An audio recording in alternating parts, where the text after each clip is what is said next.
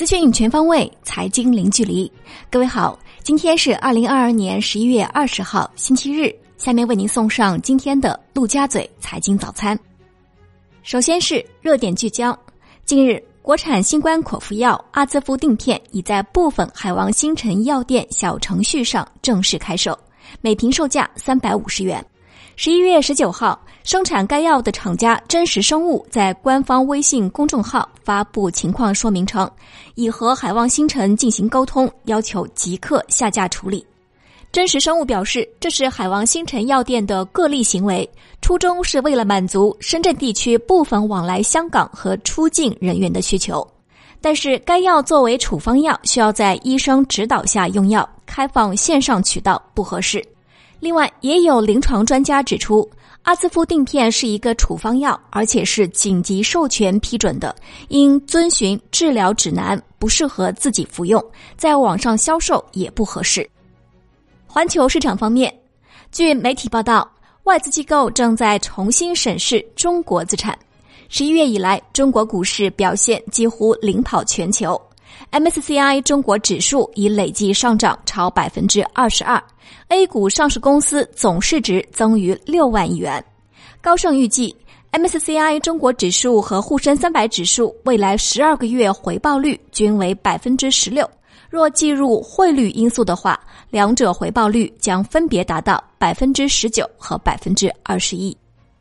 宏观方面。国家领导人在出席亚太经合组织第二十九次领导人非正式会议时指出，要坚持真正的多边主义，维护多边贸易体制，坚定维护以规则为基础的多边贸易体制，维护全球产业链供应链安全稳定，构建开放、公平、非歧视的贸易投资环境，早日建成全面高水平的亚太自由贸易区。十一月十九号。中国社会科学院经济研究所与社会科学文献出版社共同发布了《宏观经济蓝皮书（二零二一至二零二二年中国经济增长报告）》。报告对信息基础设施建设描述较多。报告建议要不断推进大数据、云计算、人工智能等新兴行业发展，释放数字经济红利。并以信息技术创新为抓手，推进创新平台共建共享，提升城市创新能力。近日，二零二二年混合所有制改革暨国企民企协同发展项目推介会在北京和上海两地举办，二百六十三个央企民企混合所有制改革和协同发展项目在推介会上集中亮相，意向募资金额超过一千两百亿元。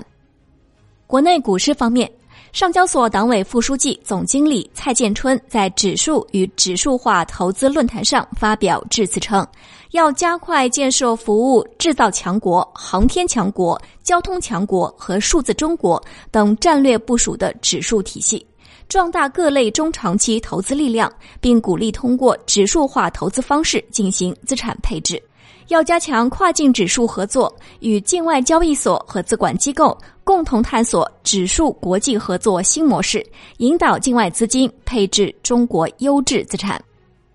富时罗素旗舰指数季度调整名单出炉，此次调整未涉及 A 股。富时全球股票指数系列新纳入四只港股，包括大盘股天齐锂业，还有三只微盘股中国石墨、快狗打车及美英基因。该调整将于十二月二号收盘后正式生效。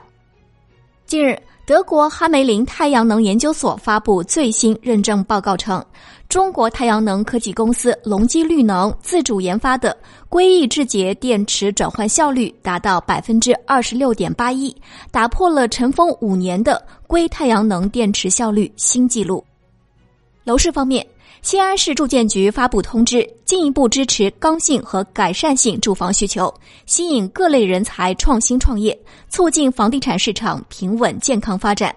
通知明确，符合西安市购房资格的二孩及以上家庭，在住房限购区域内限购套数基础上，可新购一套住房。二孩及以上家庭购买的第三套住房为新建商品住房时，应被列为普通家庭类别。产业方面，近日，在第五届世界声博会暨二零二二科大讯飞全球开发者节开幕式上，中国科学院院士潘建伟分享了关于量子计算未来十五年的发展潜力与计划。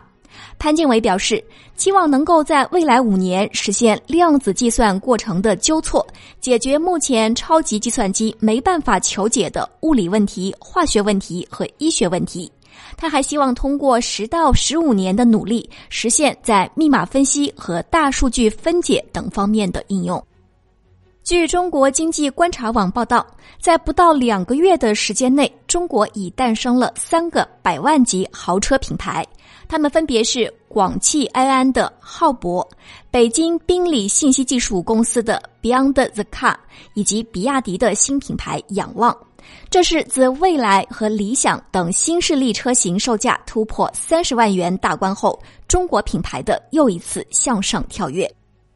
海外方面，日前，国际货币基金组织总裁表示，全球贸易分裂可能会造成一点四万亿美元的损失，可能会使全球 GDP 减少百分之一点五。目前，俄乌冲突仍然是全球经济的最大拖累。国际股市方面。国际足联日前发表声明称，在卡塔尔世界杯全部八座球场以及周边区域将禁售酒精饮料。